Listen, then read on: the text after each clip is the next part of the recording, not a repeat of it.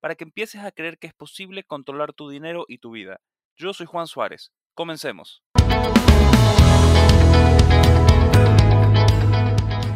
Llega un momento en la vida de todos que siempre nos vamos a hacer la misma pregunta. Y me imagino que ya se están imaginando cuál es. ¿Qué es mejor, alquilar o tener una hipoteca? Yo siempre les digo a las personas que en el momento que están haciéndose esta pregunta, tienen que primero pensar un poco de la situación económica en la que están pasando, cuáles son sus planes a futuros, como sus planes a corto plazo. Y siempre les digo dos cosas y, hago, comparaciones entre el alquiler y una hipoteca. Porque es verdad, muchas personas cuestionan el alquiler porque dicen que es perder dinero, que están tirando el dinero a la basura, pero también depende, como les digo, de la situación económica que cada uno está pasando. Por ejemplo, en este capítulo quiero hacer esas comparaciones para que a ustedes también les quede un poco más claro qué es lo que tienen que hacer dependiendo de la situación en la que estén. Vamos a hablar un poco más de la hipoteca. La hipoteca es un préstamo que te hace el banco o alguna institución para comprar un bien inmueble ya sea un terreno, sea una casa, un departamento, lo que sea. Pero normalmente es para un bien inmueble. En teoría, son las deudas con menor riesgo que existen en el mercado para los prestamistas, porque si la persona no paga, simplemente tiene el bien y se lo vende a otra persona y lo más probable es que recupere su dinero con un poco más de, lo que costaba.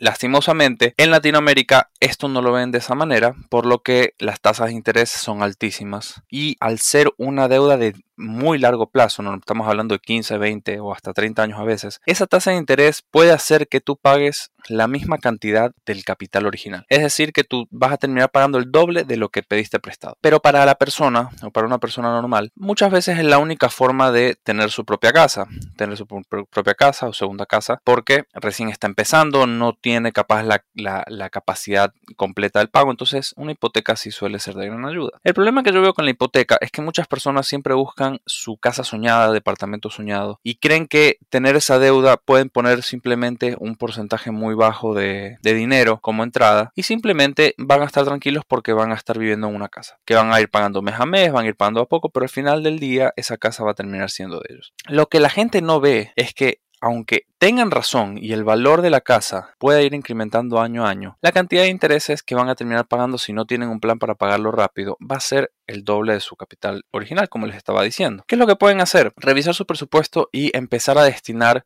100, 200, 300 dólares adicionales al pago del capital de esta deuda porque aunque no parezca mucho, en un mes, dos meses o un año, te puedes llegar a estar ahorrando 5, 7, 9 años y eso significa aproximadamente 30 mil, 60 mil, 90 mil dólares de intereses en realidad. Entonces, lo que hay que tener en cuenta es que cuando uno toma una hipoteca, tiene que tener también un máximo y tiene que regirse bajo sus posibilidades, como siempre lo digo. De nada sirve tener una hipoteca que nos saque el 50% de nuestro sueldo o de nuestro ingreso mensualmente porque lo que va a generar es desde que empezamos a vivir o empezamos nuestro mes, ya vamos a estar atados con una soga porque vamos a tener la mitad de nuestro ingreso yéndose al banco, yéndose a otra persona. Es decir, nosotros vamos a trabajar y el 50% de nuestro trabajo ya va a estar destinado a algo. Tiene que pensar que lo máximo que deben destinar al principio, y si es de sus capacidades, es máximo el 30% de los ingresos. De esta manera van a evitar un montón de cosas, no van a estar tan apretados con el mes y van a poder tener otros lujos si quieren tener otros lujos, cubrir las necesidades, necesidades básicas y demás. El problema con la hipoteca también es que si viene una pandemia,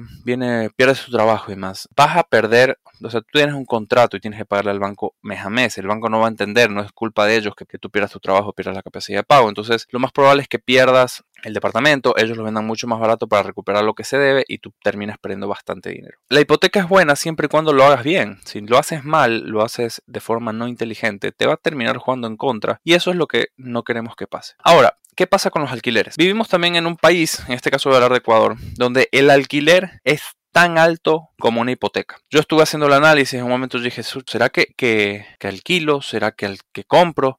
¿Será que, no sé, empecé a hacer mil análisis, pero me di cuenta que vivimos en un lugar tan caro, para, pero no se gana tanto dinero para, esa, para, para ese estilo de vida tan caro, que los alquileres terminan siendo iguales a la hipoteca. Mi teoría es que mucha gente usa la hipoteca como una inversión, alquila el departamento, alquila la casa o alquila lo que tenga, y con eso paga la, la cuota. Entonces intentan, intentan que el, el, alquiler sea lo mismo que la cuota para no perder tanto dinero y que se pague solo. Esa es mi teoría. Puedo estar equivocado, pero es lo que yo pienso. Porque no encuentro razón para la cual una un alquiler y una hipoteca es lo mismo. El alquiler no vas a pagar un interés, en la hipoteca sí. El alquiler debería ser como un, negocio o una inversión. La hipoteca es para lo único que es un negocio es para el banco. Entonces, esa es la parte que a mí me llama la atención de, de tema del alquiler. Y en mi caso yo te recomendaría, ¿sabes qué? En este país no alquiles, porque vas a terminar perdiendo. Es verdad. O sea, tú al final del día, al, menos con una hipoteca, vas a tener algo tuyo. Pero si tú alquilas mes a mes a mes a mes por 20 años, pudiste haber usado ese dinero realmente para tener algo tuyo y no lo tienes. El único, la única ventaja que yo veo para una hipoteca, y más allá hablando de donde suelen ser mucho más altas que los alquileres, es que el alquiler no es, para mí no es tirar el dinero a la basura, sino que es ganar tiempo. El alquiler te va a dar cierta flexibilidad, porque tu contrato de alquiler lo puedes romper en cualquier momento y simplemente vas a buscar algo mucho más barato. En cambio, en una hipoteca no. Para, salir de esa hipoteca, lo que tendrías que hacer es pagarla toda o vender la hipoteca a otra persona y vender la casa y que se hagan esos trámites. Entonces, el alquiler no hay que pensarlo como que estás tirando el dinero, sino como que estás ganando tiempo y tranquilidad para encontrar el lugar perfecto o el lugar que tú creas idóneo para vivir con tu familia. Es verdad, por uno, dos, tres años puedes estar tirando el dinero a la basura, entre comillas, porque no va a parar a ningún lado, pero también te va a dar la chance de encontrar el lugar perfecto, como te estoy diciendo. Si vas a, si no sabes dónde vas a querer vivir por aproximadamente máximo cinco años, yo te diría que alquiles. Si ves que tu trabajo también te hace viajar mucho y no vas a pasar mucho tiempo en tu casa, eh, solamente vas a ir los fines de semana porque realmente estás viajando mucho. ¿De qué te sirve comprar? Vas a tener un departamento tirado, vas a estar pagando una hipoteca altísima y no te conviene. Si tú ves que ya te quieres quedar en ese lugar, eh, estás estabilizando, te empiezas a formar una familia y realmente quieres tener algo tuyo y te encanta algo, anda por la hipoteca, sácala, pero hazlo inteligentemente. Ten al menos el 30 a 35% de entrada. Si puedes más, mucho mejor porque de esta manera vas a minimizar más el riesgo y vas a poder pagarlo mucho antes. Asegúrate de que, el,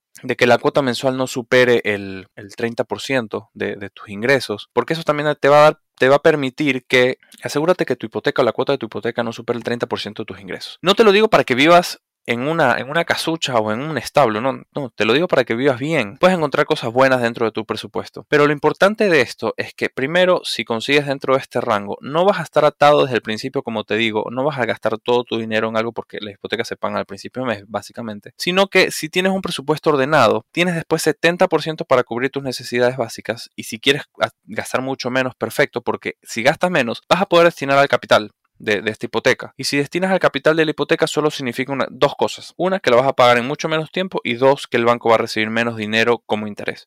Entonces tú eres el que vas a seguir ganando porque supongamos que la, hipoteca sea de 100 mil dólares a la tasa de interés actual, que es aproximadamente... Si, la, si hipoteca es de 100 mil dólares y tu tasa es del 8.5%, a 20 años vas a terminar pagando aproximadamente 115 mil dólares de intereses. Es decir, que el total de todo lo que vas a pagar 215 mil dólares en 20 años. Entonces si tú pagas 100 dólares te vas a ahorrar 5 años y 30 mil dólares. El único que gastarás tú. Muchas personas defienden eh, y critican este, este, este tip que doy o esta sugerencia porque dicen que igualmente las casas van a ganar plusvalía, pero no van a ganar tanta plusvalía. No te dejes engañar por esas personas que dicen que si te compras una casa de 100 mil dólares, en 20 años va a valer 300 mil, porque no es así, seguramente no es así. La inflación tampoco funciona así. Es verdad que año a año los precios van incrementando, pero no, no incrementan tanto. Si supongamos que tenemos una inflación del 4% en 20 años, tendremos que 80% de inflación, más o menos, haciéndote un cálculo muy simple, pero no va a ser 200, 300 300% de inflación. Entonces, estas son las dos cosas que tienes que tener en cuenta cuando vas a independizarte y tienes que decidir si vas a alquilar o,